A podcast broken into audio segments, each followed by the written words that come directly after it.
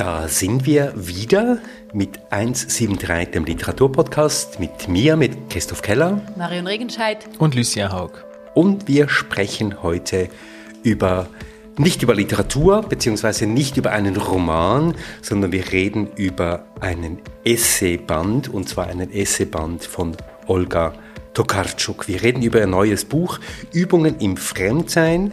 Darin ist enthalten ihr Vortrag zum Literaturnobelpreis und eine ganze Reihe von Aufsätzen und Reden, in denen es stets um die Frage geht, was ist und was kann Literatur. Ja, nicht nur das, auch wohin führt Literatur und vor allem, wie es dazu kommt, nämlich dass Literatur entsteht. In diesem Essayband versammelt sie Texte, die sich vor allem um ihren literarischen Schöpfungsprozess drehen, die Quellen davon und die imaginativen Räume. Es sind also alles Themen, die uns auch hier im Podcast immer wieder beschäftigen. Und wir fragen uns ja auch hier sehr oft und eigentlich auch euch zu Hause, was Literatur denn eigentlich mit uns Leserinnen und Lesern macht und worin die Sprengkraft liegt, vielleicht auch die Melancholie und vielleicht auch die Nachdenklichkeit, die Literatur bis heute hat. Also zumindest für mich. Ein Buch, das geschrieben ist für Leserinnen und Leser, ähm, die aber auch ein bisschen Mystikerinnen und Mystiker sein müssen. Ähm, Auf kommen wir dann gleich noch zu sprechen. Und für, womit er nicht Unrecht hat. Für alle jedenfalls, die Literatur ein Bestandteil, ein Bestandteil ihres Lebens nennen. Ähm, ein Buch aber auch für Schreibende, denn Olga Tokarczuk gibt, das können wir hier schon mal vorwegnehmen, auch einen Einblick in ihr Schreiben, in ihr Schaffen und äh, in die Art und Weise, wie Texte und Figuren und Geschichten entstehen können. Ja, und ich glaube, wir können das jetzt schon sagen und wir haben es auch schon ein klein bisschen vordemonstriert jetzt gleich. Wir werden wahrscheinlich streiten um dieses Buch und Einige von euch haben ja auch äh, immer wieder gemahnt, wir wünschen uns eigentlich, dass hier mehr gestritten wird in diesem Podcast. Also heute werden wir wahrscheinlich ein bisschen streiten.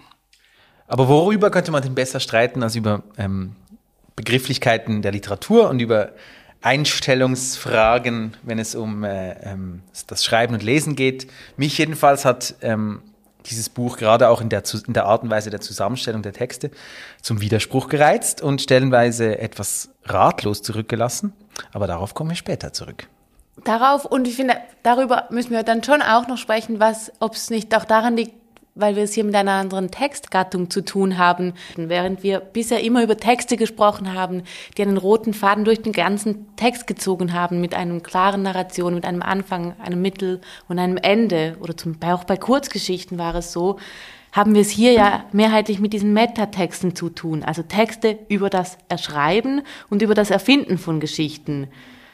Müssen wir vielleicht auch vorausschicken, dass wir alle drei nicht die größten Expertinnen, wenn es um das literarische Werk von Olga Tokarczuk geht, sind. Ähm, das muss man vielleicht noch wissen. Also genau, das finde ich schon auch noch wichtig, dass wir, bis auch dich, Christoph, eigentlich nicht die Primärtexte kennen von Olga Tokarczuk, sondern nur hier ihren Metatext.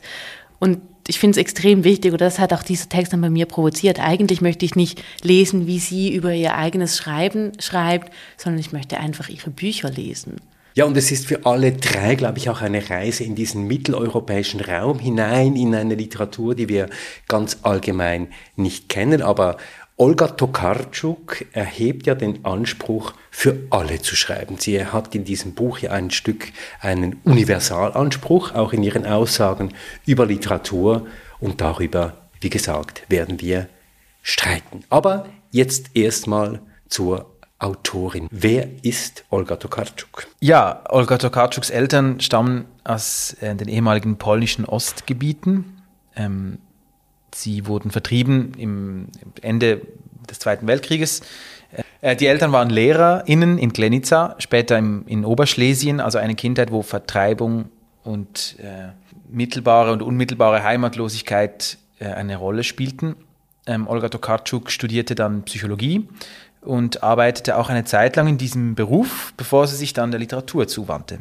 Und ich glaube, es ist schon noch wichtig, dass sie Psychologin war oder ist, da quasi als erster Beruf, weil sie beim Beschreiben, wie sie eben erzählt und woher diese Ideen kommen, woher ihre Figuren kommen, auch immer wieder auf die Lehren von Carl Gustav Jung zurückgeht.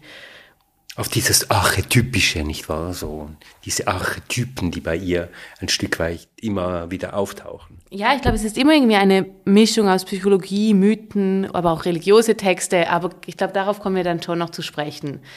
Aber weiter zu ihrem Werk. Ähm, ihre ersten Bücher gelten als historische Schlüsselromane. Sie sind angesiedelt in Frankreich, in Polen, in Ostpolen. Da spielt beispielsweise auch der Roman Ur und andere Zeiten, der 1996 erschienen ist und ist eine Art Ortsgeschichte, erzählt aus der Perspektive der vier Erzengel Gabriel, Michael, Raphael und Uriel.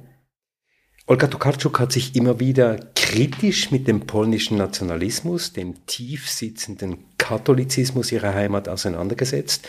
Sie hat sich auch mit der Sexualmoral in ihrem Land auseinandergesetzt, hat sich für die LGBTQ-Plus-Bewegung ähm, engagiert. Sie wurde wegen ihres Romans Die Jakobsbücher, das Werk erschien 2014, angefeindet und sogar mit dem Tode bedroht.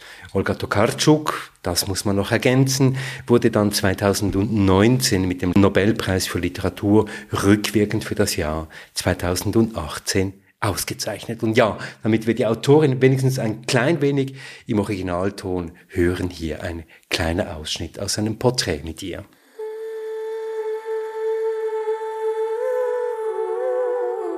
I believe that uh, pain rules entire world. That is something which is obvious for me, and um, to understand what's going on around us, the first subject should be to, to concentrate on, on pain on, and on suffering. Especially, it's important for writing because you cannot uh,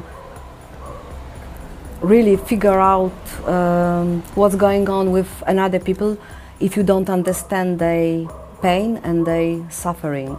So I think sometimes that this is the most obvious, mo most common level we communicate. This is compassion.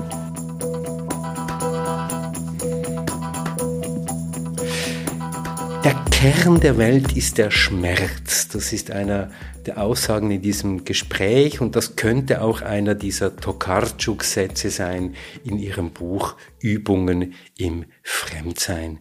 Denn Olga Tokarczuk versucht in diesem Buch, wir haben es schon angedeutet, zu fragen und auch darauf hinzuweisen, Indizien zu finden, was denn eigentlich die Welt im Innersten zusammenhält, wenn wir über Literatur sprechen, welche Figuren da auftreten und spielen, welche Texturen und welche Sprache es eben, ähm, welche Sprachen da wirksam sind, damit Literatur diese große Klammer werden kann für die Welt, in der wir leben. Schaffen wir uns doch aber als erstes einmal einen Überblick über dieses Buch. Also in Übungen im Fremdsein sind insgesamt zwölf Essays enthalten und zusammengefasst, also ist jetzt noch schwierig, weil alle Essays natürlich in verschiedene Richtungen gehen, aber trotzdem zusammengefasst befasst sich Tokarczuk darin in erster Linie mit den biografischen, soziologischen, psychologischen und auch mythischen Quellen von ihrem eigenen literarischen Schöpfungsprozess. Und im Hintergrund schwingt dann immer wieder auch so eine gewisse Reflexion des Politischen mit, eingefärbt durch den Kontext der Pandemie. Sie schreibt nämlich selber, dass die Pandemie sie dazu angeregt hat, ihre, ihr eigenes Werk zu ordnen. Und in ihrem ersten Text mit dem Titel Ognosie legt sie dann so etwas wie einen Grundstein für die folgenden Texte. Und Ognosie ist ebenso eine Begriffsschöpfung oder vielmehr ein Instrumentarium.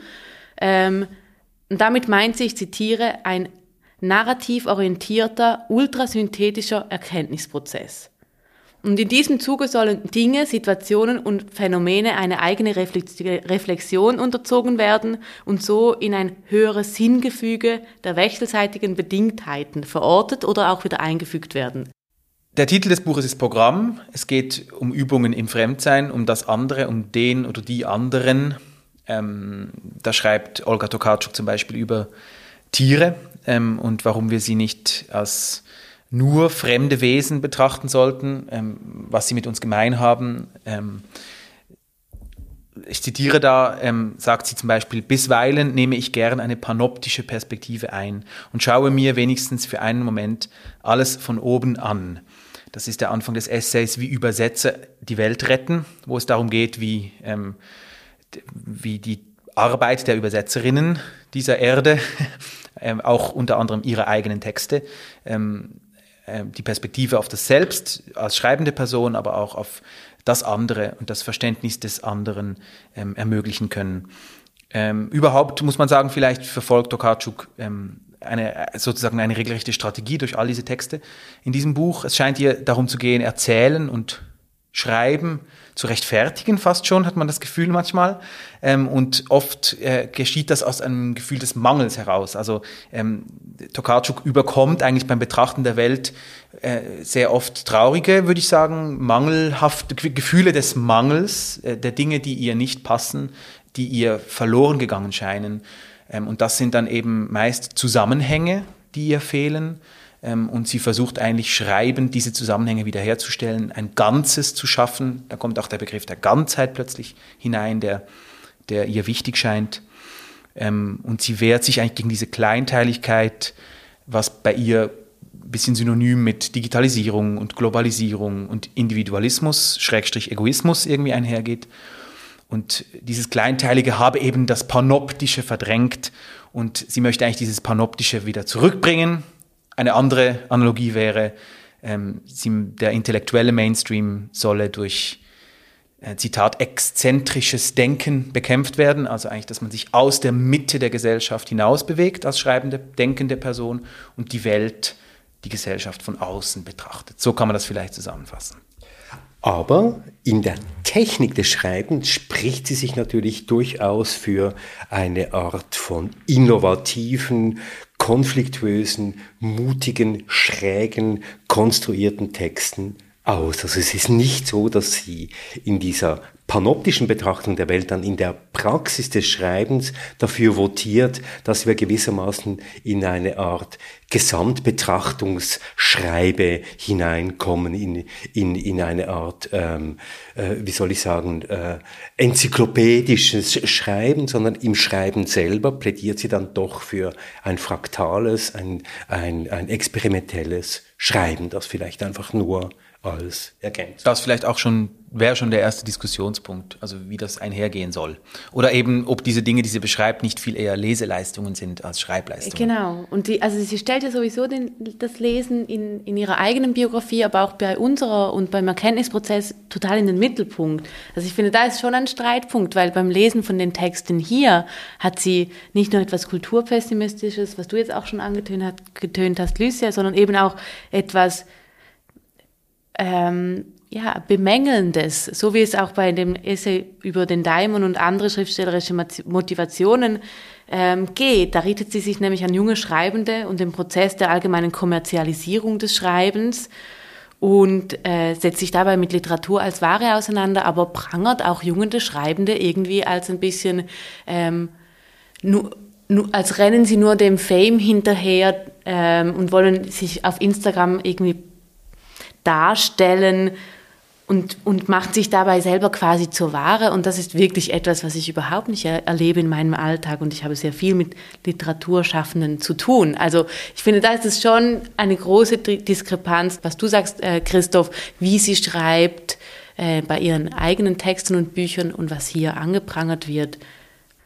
Also sie ist natürlich, wir haben es schon ein paar Mal jetzt gesagt, sie ist natürlich in Bezug auf die Literatur, auf den wahren Charakter der Literatur und auch was den wahren Charakter der Literatinnen und Literaten angeht, total pessimistisch und sieht hier eine Art von Ego-Welt, in der jede Schriftstellerin, jeder Schriftsteller sich selber vermarkten muss und sie bedauert in diesem Aufsatz, den du zitiert hast, äh, Marion, über den Daimon und andere schriftstellerische Motivationen auch, diesen Verlust, der da ja, damit einhergeht. Aber vielleicht ist der interessanteste Teil dieses Buches, ich glaube, da sind wir uns einig, sind diese Watcher-Vorlesungen, wo Olga Tokarczuk uns Einblick gibt in ihre Werkstatt und hier tauchen wir tief ein, eben die, in die Psychologie der Erzählerin.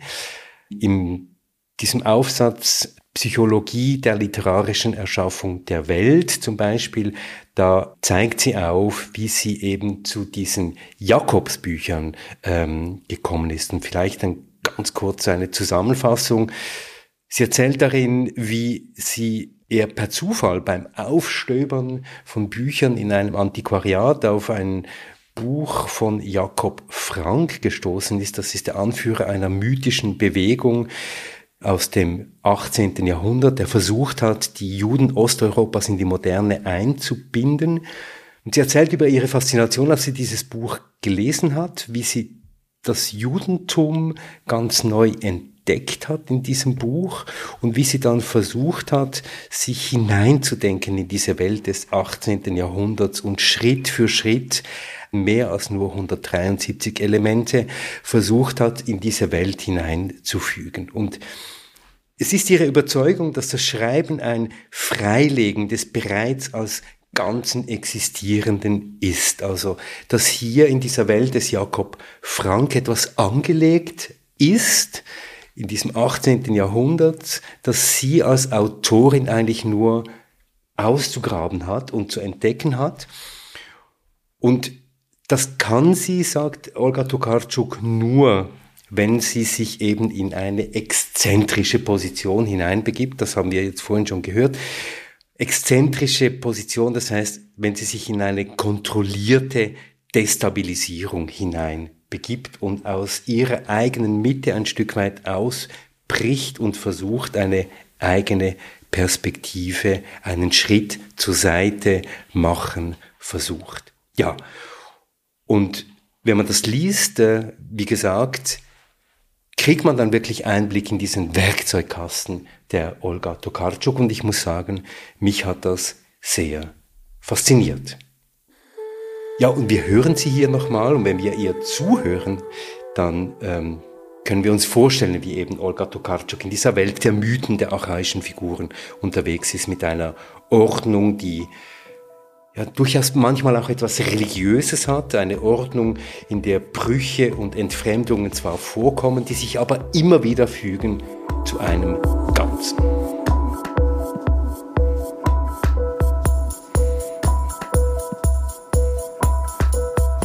My books are about curiosity, mobility, and I would add um, looking for meanings. which is uh, very present in my books from the beginning, from the first one, which has been written 30 years ago when I was really very young. I believe in many things. I believe uh, that I perceiving something. Yeah, that's for true. I don't. I'm not sure if I believe uh, that the, the, the real world really exists in this. Um, beautiful image I um, I'm able able to perceive. This is the question of my eyes and my mind. Ja, und was fangen wir jetzt damit an, ist so ein bisschen die Frage, oder? Ich glaube, grundsätzlich ähm, äh, hat sich mir persönlich ähm, die Frage gestellt, wie sehr mag ich eigentlich von Schriftstellerinnen hören, jenseits ihrer literarischen Texte. Das geht mir zum Beispiel auch bei Lesungen so, dass ich eigentlich, oder bei Interviews in der Zeitung, dass ich eigentlich immer so ein bisschen Desinteresse habe, von den Autorinnen zu hören, was sie noch über ihre Texte sagen wollen. Ähm, da kann sie natürlich nichts dafür, weil das sind ja Dinge, die von ihr erfragt wurden, diese Vorlesungen und so. Also das ist vielleicht ein bisschen äh, eine Sackgasse, dieser Gedanke. Ähm, aber gleichzeitig ähm, hat es mich schon ein bisschen verfolgt, also dass ich eben das Gefühl hatte, durchgehend eigentlich das, was sie beschreibt, was, was, was sie erreichen möchte, schreibend, das sind eigentlich Leistungen der Leserschaft oder Leserinnenschaft. Also ich finde ähm, diesen Begriff der Ganzheit, also eigentlich als ein Ziel des Schreibens, dass man, dass man die, Fra die fragmentarische Welt eigentlich ähm, schreibend zur Gänze bringt, das finde ich entspricht jetzt nicht meiner persönlichen Vorstellung von Literatur, sondern für mich ist Literatur vielmehr einfach auch selbst äh, äh, vielleicht eher sehr Stückelung oder, oder Scheitern oder ähm, ja, das, es, es, es kommt dann sehr, wir haben es jetzt auch schon gemerkt, wie wir darüber gesprochen haben, sehr viele Begriffe, also ein ganzes Arsenal an neuen Begriffen, die sie erfindet, aber auch an, an eben psychologischen, tiefen psychologischen Begriffen, die sie da auffährt. Und das hatte mir dann einfach beim Lesen manchmal wirklich den Anklang einer, einer Mystik viel eher als eines, eines Mythologisierens. Also sie würde gerne ähm, sozusagen Mythos betreiben, schreibend in ihrer Literatur. Und aber sie betreibt, finde ich, sehr viel Mystik. Also sie beschreibt die Art, wie sie zu Figuren gelangt, wie sie zu Erzählerinnen gelangt, als eigentlich eine Art Heim gesucht werden mit Erkenntnis, also wirklich so eine quasi religiöse Erfahrung ähm, des Schreibens. Und das ist für mich einfach, also es mag ja für, sich, für sie so anfühlen, aber wenn sie es dann so, wenn sie es dann so verallgemeinert, so im Sinne von das ist Schreiben, so muss sich das anfühlen, dann löst das bei mir eher eine Distanz aus. Also ich so denke, ja, also ähm, das ist eine, eine ungute Überhöhung, weil, weil es erhöht den Abstand normalsterblicher Menschen zu dieser Tätigkeit. Also äh, sie beschreibt sich da zum Beispiel selbst als Dula ihrer Figuren, die nur zur Welt gebracht werden müssen und, und das ist alles schon da und verbunden miteinander und ich, ich bin, ich sitze da vor dem Text und kann es nicht ganz verstehen, was diese Ganzheit sein soll und ob es die überhaupt gibt. Und da hat sie sehr wenig, finde ich, hat sie, hat sie wenig Selbstreflexion, auch vielleicht, dass das gar nicht stimmen könnte oder was wäre, wenn es diese Ganzheit nicht gäbe, sondern sie hat so ein wirkliches Gottvertrauen in diese, in diese Verbindung, ähm, die, die sie durch, durch das Schreiben eigentlich zutage bringt. Und das finde ich irgendwie sehr äh, auserwählt. Also es wird irgendwie alles wahnsinnig. Das ist jetzt für unsere Hörerinnen und Hörer die abgeschwächte Fassung dessen, was Lucien Haug vor diesem Podcast in unserem Chat geschrieben ja. hat, den wir gerne vielleicht noch nein, mal publizieren. Das ist doch gut so. Nein, nein, nein, das ist, das ist auch gut so. Ich möchte mich da kurz verteidigen, denn man, man muss manchmal auch einfach äh, ähm, äh, sich dann wieder ein bisschen sammeln. Aber zum Beispiel, nur um ein kleines Beispiel zu bringen, wir haben vorher über diesen Essay geredet, wo sie über die Kommerzialisierung der Literatur spricht, wo sie sagt eben, äh, Literatur ist nur noch Produkt. Ähm, das stimmt ja, also da bin ich hundertprozentig mit ihr mit ihr einig, auch vielleicht sogar ja, noch mehr als du, Marion. Ja, dass, dass, also über die Schnelllebigkeit und so, das, das, das stimme ich ja ab. Ja, und dass die Verlage gewisse Arten von Texten bevorzugen, weil ja. sie besser verkäuflich sind und so. Aber die Tatsache, dass sie in diesem Text nicht einmal darüber spricht, dass sie selber gerade die größte Kommerzialisierung erfahren hat als Autorin, nämlich den Nobelpreis, Nobelpreis Sie erwähnt es nicht mal und ich finde, das, das hätte mich dann viel mehr interessiert. Was ist in ihrem Leben passiert, seit sie den Preis gewonnen hat? Plötzlich interessieren sich alle für eine Autorin, die, die man vielleicht vor, also ich habe sie vorher nicht einmal gekannt. Und das ist doch interessant, das zu hören, was verändert sich da im Schreiben. Das ist ja Kommerzialisierung per se und so, solche, solche Dinge einfach, wo ich denke, das sind irgendwie Lücken, die mich interessiert hätten. Also sogar mehr als eben dieses teilweise, Entschuldigung, ich, ich steige jetzt damit ein, dieses Überhöhen oder Mystifizieren von, von ihrem eigenen Schreiben. Also ich bin da teilweise wirklich an meine Grenzen gekommen, weil sie ich finde, so gegenläufig argumentiert. Also als gerade nicht nur als lesende Person, sondern auch als Literaturwissenschaftlerin mag ich es, wenn es Brüche gibt im Text und ich dahinter schauen kann und irgendetwas hervorblitzt, was ich dann entdecken kann. Was sie aber macht, ist, ist ein, ein noch viel dichteres Verweben von dem, was sie tut, mir zu also präsentieren. Es gibt ja auch dieses Beispiel, dass sie sagt, man soll unter den Teppich schauen, um zu sehen, wie die Geschichte oben gemacht wird, also um, um so die Sachen zu erkennen. Und was sie für mich aber macht, ist das Gegenteil. Ich sehe keine, also ich weiß, sie versucht uns zu erklären, wie sie an ihre Figuren kommt oder wie sie äh, ja, zu den Stimmen kommt, die sie hört und aufs Papier bringt. Aber es wird viel mehr neu geschöpft und erfunden, was es für mich viel unverständlicher macht als, als überhaupt verständlich. Es gibt zum Beispiel den Essay über das Land Met-Taxi. Und Tokarczuk leuchtet darin die Grenzen zum Fiktiven aus und versucht eben aufzuzeigen, woher ähm, die Figuren in ihren Roman kommen. Und ich finde, hier hätte sie auch einfach sagen können, also man stimmt jetzt in dem Fall ja nicht, aber sie hätte sagen können, ja, sie laufen mir zu oder ich sie schöpfe sie aus mir heraus. Aber was sie dann macht, ist eine ganze Auflistung ähm, von diesem einem Art Über-Ich oder beziehungsweise dem Dazwischen, dass sie, und ich zitiere es hier, also dieses dazwischen ähm, siedelt sie da an, in den nicht zu fassenden Räumen der Imag Imagination. Ähm, und das schwebt irgendwo so über uns und daraus greift sie dann ihre Figuren. Und um das irgendwie dann näher zu bringen, greift sie auf Platon zurück, dem Gastmahl. Und dann gibt es so eine ganze Herleitung, warum sie am Schluss auf dieses Wort des Dazwischens kommt. Also eine Mischung aus griechischer, ähm, Metaebene, eine Mischung aus Göttern und Menschen und so weiter und so fort. Und also vielleicht zeigt es auf, was ich meine. Aber das ist doch die Argumentationsweise einer intellektuellen Literatin, die mir großen Respekt ähm, einflößt, weil sie ja unglaublich belesen ist. ja, also, das auf jeden Fall. Aber Entschuldigung, wenn ich hier kurz eingreifen darf. Also ich meine, ich, ich, also wenn sie sagt von einer intellektuellen Person, ich habe ein medienwissenschaftliches Studium hinter mir und so viel über dieses Dazwischen gelesen und um diese, weil das Zwischen immer etwas von Medium auch bedeuten kann. Dieser Herleitung bin ich niemals auf keinster Weise begegnet und ich finde sie ein bisschen, aber ich, ich hoffe, ihr korrigiert mich von außen, aber ich finde sie in dem Moment einfach ein bisschen aus der Luft gegriffen, um irgendetwas zu begründen, was sich ihr ähm, zugetragen hat.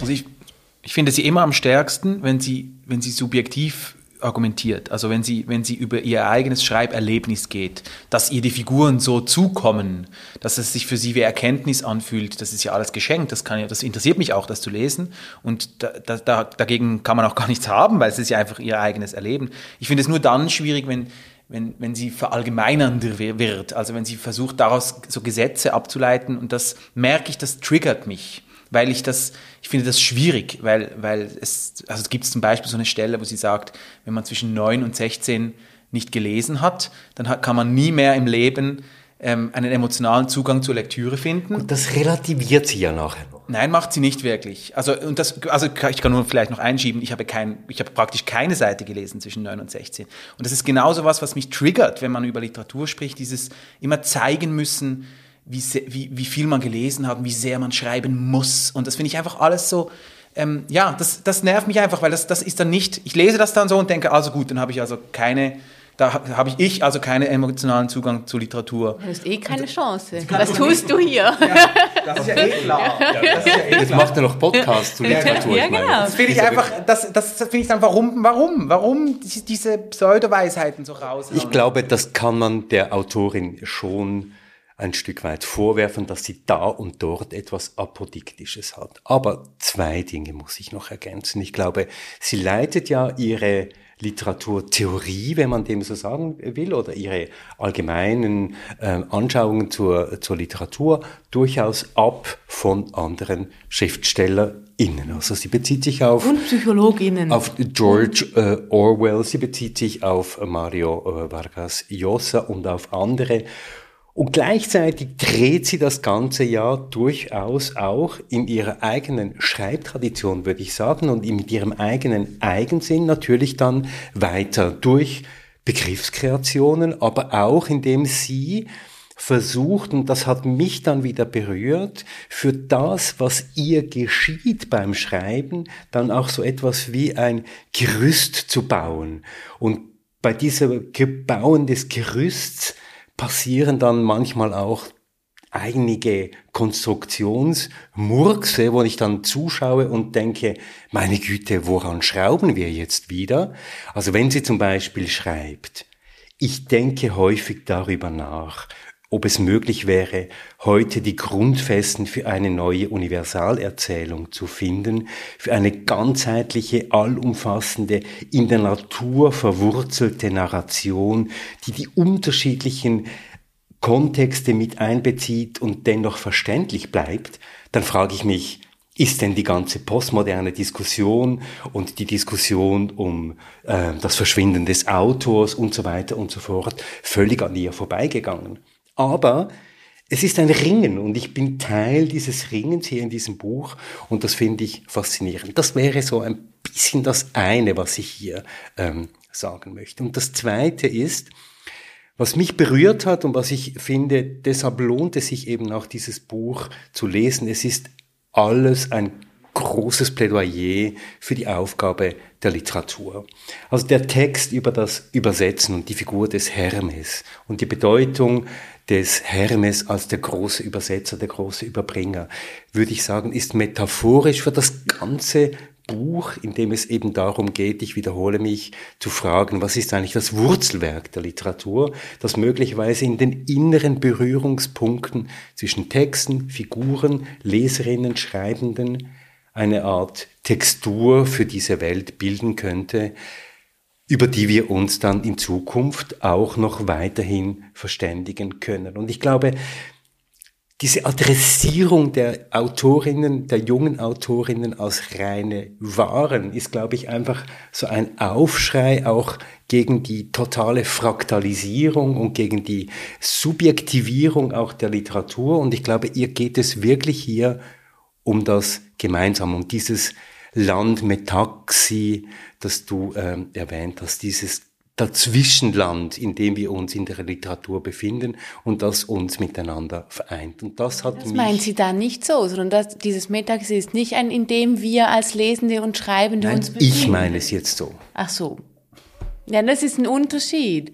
Das ist schon ein Unterschied. Und ich, ich, ich verstehe absolut, was du meinst. Und das mag ich und liebe ich auch an diesem Text oder was sie hier schreibt. Dieses, dass wir uns gegenseitig in die Zukunft schreiben und lesen und uns so an einen Ort bringen werden, der uns hoffentlich weiterbringt. So, das finde ich absolut nachvollziehbar und gut. Aber ich glaube, ich habe tatsächlich Mühe, und das hängt vielleicht auch mit der Gattung des Essays hier, so wie wir jetzt vor uns haben, ähm, zusammen, mich da so zu unterwerfen, dieser Sichtweise zu unterwerfen und diesem kulturpessimistischen auch Genörgel, Entschuldigung, mich so hinzugeben.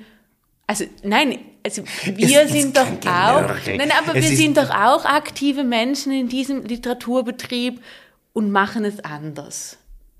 Ja, und viele haben vieles gemacht und, und das ist, glaube ich, manchmal etwas, was dann untergeht, wenn man den Text so jetzt einfach so in einem Stück vielleicht auch liest. Und ähm, wie du gesagt hast, Christoph, vorher eben, es hat ja viele Menschen gegeben, die diese Ognosie, die sie da zum Beispiel entwirft, die das die ganze Zeit betrieben haben. Denn Ognosie in ihrer Definition heißt einfach ja schreiben.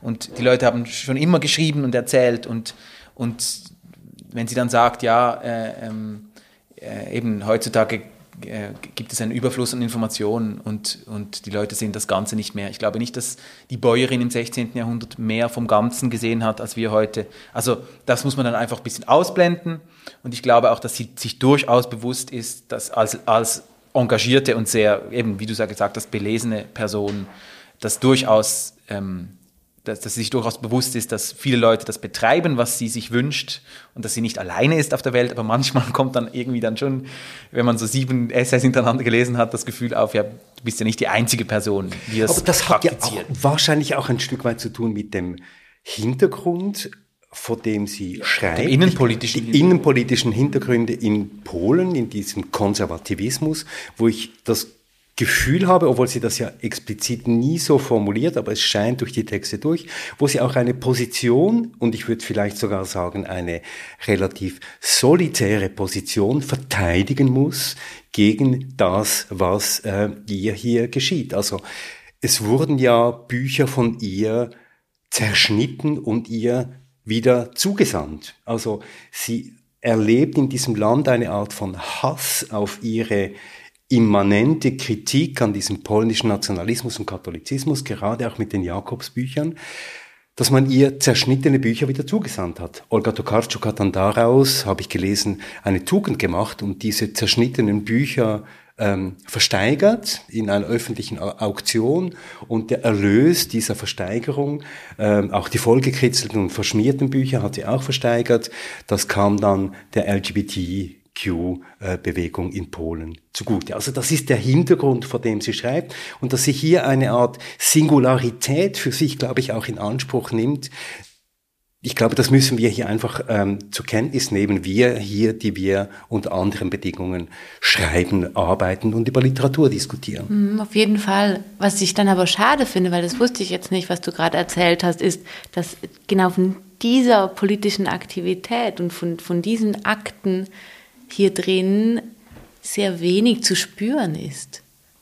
Ich glaube, da, dafür kennen wir, kennen wir wahrscheinlich die Texte zu wenig gut, weil, weil sie hat ja schon, also da muss sie ja, das ist ja wirklich, wirklich erstaunlich, nur eine halbe Seite oder so geht es überhaupt um politische Einstellung beim Schreiben, ähm, und, sondern sonst versucht sie, glaube ich, wirklich fiktionales Erzählen als, als das Nonplusultra irgendwie zu, zu, zu, zu bewerben, gerade auch wenn es um politische Haltung geht.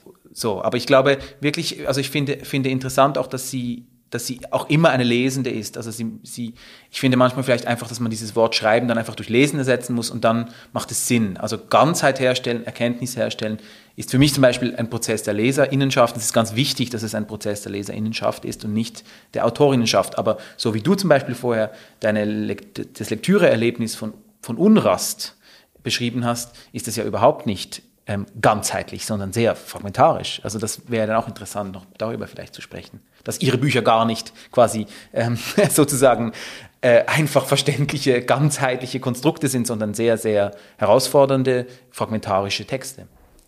Genau, also ich glaube, sie ist eine anspruchsvolle Autorin, eine, die mit ihren Texten wirklich auch herausfordert. Eben in Unrast werde ich eigentlich gewissermaßen von einer Textposition in die andere äh, durchgeschüttelt.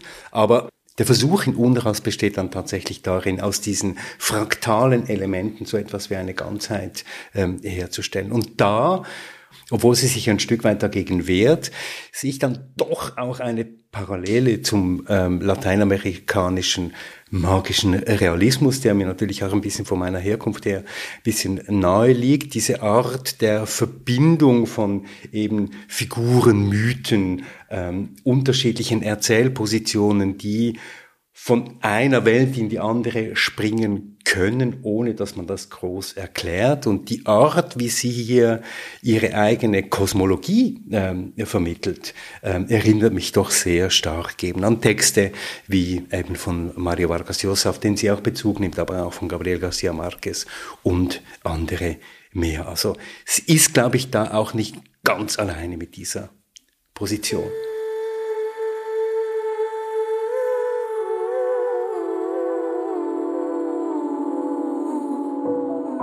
Ich glaube, es ist ein, ähm, es ist ein, ein Ansporn, ihre Texte zu lesen und ähm, vielleicht äh, sich der Macht der Leserinnenschaft wieder einmal bewusst zu werden und die nicht nur an die Worte der Schreibenden zu koppeln. Und das finde ich so ein Grund, eine Grundeinstellung, dass ich finde, man sollte nicht zu sehr auf die Schreibenden hören, jenseits ihrer Texte.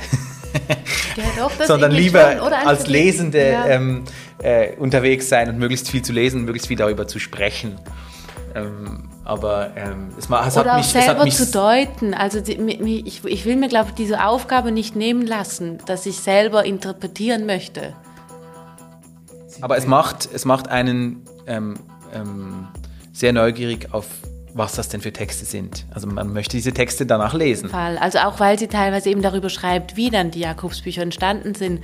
Und da ist die Lust, obwohl das Buch wahnsinnig dick ist, aber da ist die Lust wirklich sehr groß geworden, jetzt sofort darin anfangen zu lesen und zu gucken, wie hat sie es denn gemacht? Wie hat sie es hinbekommen, hier einen Erzählbogen zu schlagen? Also ich finde schon, das nehme ich mit aus diesen Übungen im Fremdsein, dass ich einfach jetzt ganz dringend ihre Bücher lesen möchte. Also gut, wir versprechen euch, das nächste Buch von Olga Tokarczuk, das auf Deutsch vorliegt, das werden wir besprechen in 173, dem Literaturpodcast. Und vielleicht können wir dann Einblick haben in, in ihre Mystik. Denn was wäre die Mystik ähm, ohne die Leserinnen und Leser? Sie plädiert ja für den liebevollen Erzähler, und wir bleiben liebevolle Leserinnen. Und in diesem Sinn diskutieren wir das nächste Mal, Marion. Nächstes Mal diskutieren wir über das neue Buch von Julia von Lukadu. Tick-Tack heißt er. Es ist ein kluger Roman über unsere Gegenwart, auf viele Weise unterhaltsam und verunsichernd. Sagt uns zumindest der Verlag. Ich habe inzwischen schon in die Fahne reingelesen. Das Buch ist noch nicht da. Ich weiß nicht, ob wir schon wieder streiten werden. es ist das zweite Buch von Julia von Lukadu nach ihrem Erstling, die Hochhausspringerin. Ähm, und das war's schon wieder von 173, dem Literaturpodcast. Episode 25 mit Lucia Haug. Mit Marion Regenscheid. Und mit Christoph Keller. 173, der Literaturpodcast wir verlosen in jeder Folge eines unserer vollgekritzelten Bücher. Heute ist es Übungen im Fremdsein von Olga Tokarczuk. Nur an jene, die herausgefunden haben, wo in unserer Folge die magische Zahl verborgen ist. Wenn ihr es herausgefunden habt, schreibt uns eine Mail an mail at 173.ch Und ähm, ja, schreibt uns auch, ob wir genug gestritten haben, ob wir nachgekommen sind, ob ihr weitergehen wollt. Ähm, wir sind gespannt auf eure Stimmen. 173, das ist der Podcast, den ihr findet auf Apple Podcast, Auf äh, Spotify, auf 173.ch auch auf podcastlab.ch. und überall, wo ihr sonst eure guten Podcasts bezieht. Schreibt uns eine Mail, hier nochmal die Mailadresse. Mail at 173 ch